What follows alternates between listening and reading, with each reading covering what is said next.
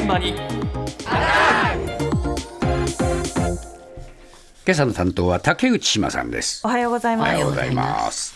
今日はアルコール入りのお菓子が売られていたという問題なんですが。アルコール入りね。はい。えそのお菓子はアルコール2%入りのソフトキャンディーパリピ気分というものなんですがええ。去年12月に発売となると SNS 上で未成年が年齢確認をされずに気軽に酔えると 書き込んだりですとか、ええ。まあ、大人の方も高校生がコンビニでこの商品を爆買いしてましたとか書いてたりですとか、ええ。まあ、一方で依存症の専門家が注意を促すツイートをしたところそちらも2万件リツイートされるなど問題になったんだないろいろ、ええ拡散されました。そうか。そうか今のところ大きな健康被害などは報告されていないんですが、ええうんただそもそも子どもが買えるお菓子にアルコールが入っているのは、ねおかしいのではないかということで、法律的に問題はなかったのかシティユーバー法律事務所の高橋俊弁護士に伺いました。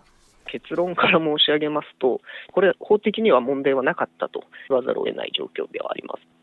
20歳未満のものの飲酒の禁止に関する法律で定められているのは、あくまで20歳未満の人が飲酒をしてはいけません。20歳未満の人に酒類を販売してはいけません。販売するときには年齢確認とかしなければなりません。そういったことしか規定されてないんですね。アルコール1度以上の飲料っていうふうに定義されているので、いわゆるお菓子とか、そういったものはアルコールを含んでいたとしても、要は飲むものではないので、この法律によって規制される対象にはならないっていう解釈になるんですね。なので、今回、パリピチモンを売ったとしても、違法ではなかったっていう話になるんですね。ただ、法的には OK だったとしても、これ倫理的にどうなのっていうところはあると思います。で、実際それが原因で今回炎上になったという理解なんですね。そうか飲み物じゃなければ、はい。アルコール入ってても。アルコール入ってもいけるんだ。はい、問題がないとええ。いうことなんですね。ただこの飲酒禁止法の趣旨なんですが、えー20歳未満の人がアルコールを摂取すると脳にダメージが出たりとか成長に害が出るリスクがありますよというものなので、その趣旨に遡ればお菓子だとしても今回のようなケースは一定ほあの一定程度は、えー規制されるべきということなので、うん。まあ、その配慮があればここまで問題にはならなかったのではないかという、ええー指摘をされていました。はいはい。で確かにウイスキーボンボンなどではここまで炎上したこともないのでええ。ではなぜウイスキーボンボンもあるわな、そうなんですよね。アルコール言われてみりゃなみん。なええ。はい、チョコレートですけれども、えではこのキャンディーはなぜこんなに炎上して何が違ったのはいはい。かというところ、えアルコールや薬物の依存症の回復などに取り組む NPO 法人アスク社会対策部の風間暁さんに伺いました。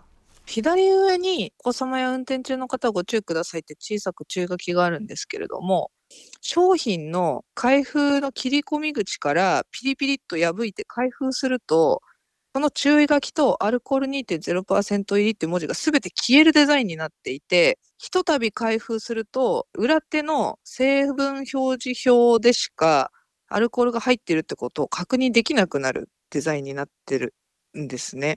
あとね、これ、中開けると個包装になってるんですけど、キャンディーとかってこう、裏返すとベロみたいになっているところあるじゃないですか。あそこをひっくり返して裏を見ないと、アルコールが入ってるってことが書かれていないんですね。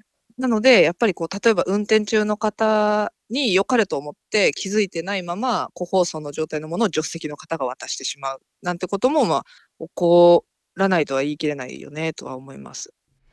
そうか。パッケージのしそのありようにも問題があるぞっていう指摘だよえね、ーそうなんですよ。うん。で写真をお持ちしたんですけれども、はい。あのまあお話にもあった通りキャンディーのパックを開けるとき、ええ。上の方をちぎって開封すると注意注意書きがなくなっちゃう。細かく作ってるねまた。作り作り手も。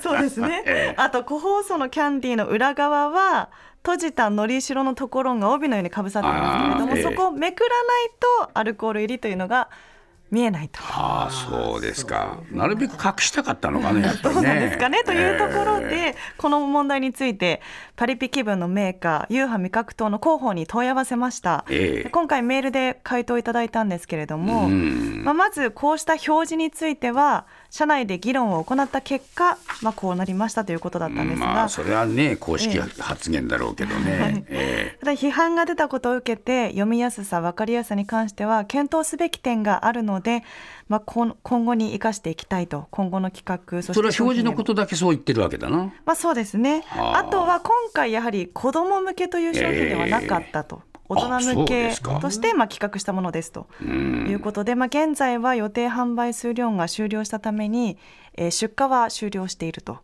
いうことでしたね。え。もう作らないってことですか？そうですね。今のところは予定はしていないというところで、はい。まあ、出荷は終これ了していると。味覚糖でしょ？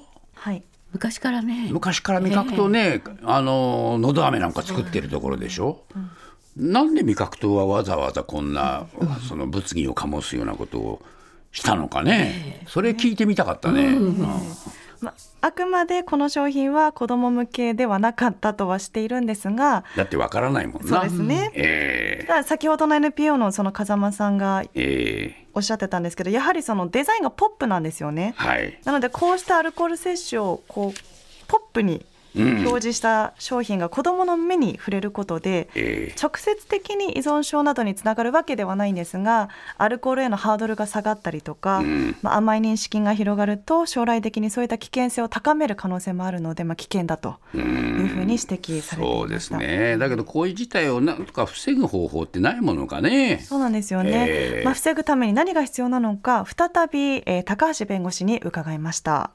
アルコールを一定以上含有した飲食物を未成年者が摂取することを禁じますっていうような新しい立法をするっていうのは一つあの議論としてはあり得るとは思います。ただ、これ立法の話なので、かなり時間がかかると思ってます。じゃあ、その立法されるまでは、こういう状況が続いてしまうと。炎上を狙って、炎上してでもいいから売れればいいっていう考え方で商品が出てしまう可能性もあるとは思ってるんですね。